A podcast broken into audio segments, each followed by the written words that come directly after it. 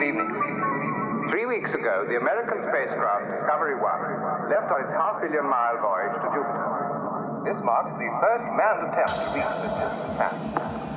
Earlier this afternoon, the World Tonight recorded an interview with the crew of Discovery at a distance of 80 million miles from Earth. It took seven minutes for our words to reach the giant spacecraft, but this time today has been edited from this recording. Our reporter, Martin Discovery 1 consists of five men and one of the latest generation of the HAL 9000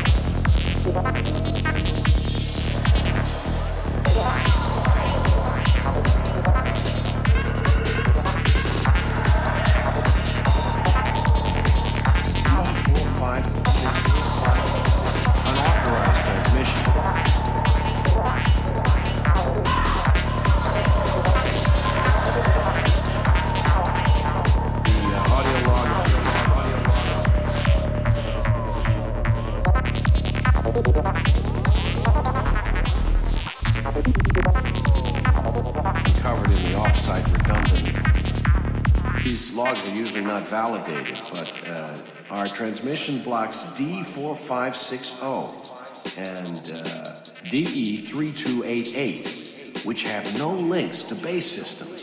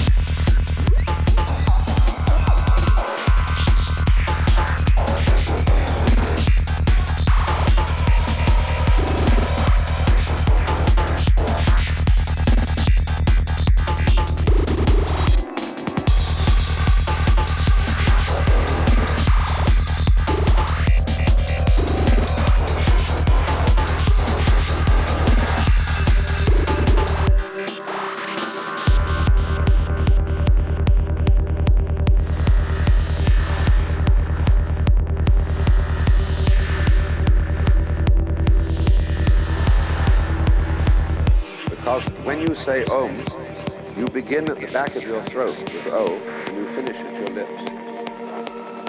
And so you take in the whole range of sound.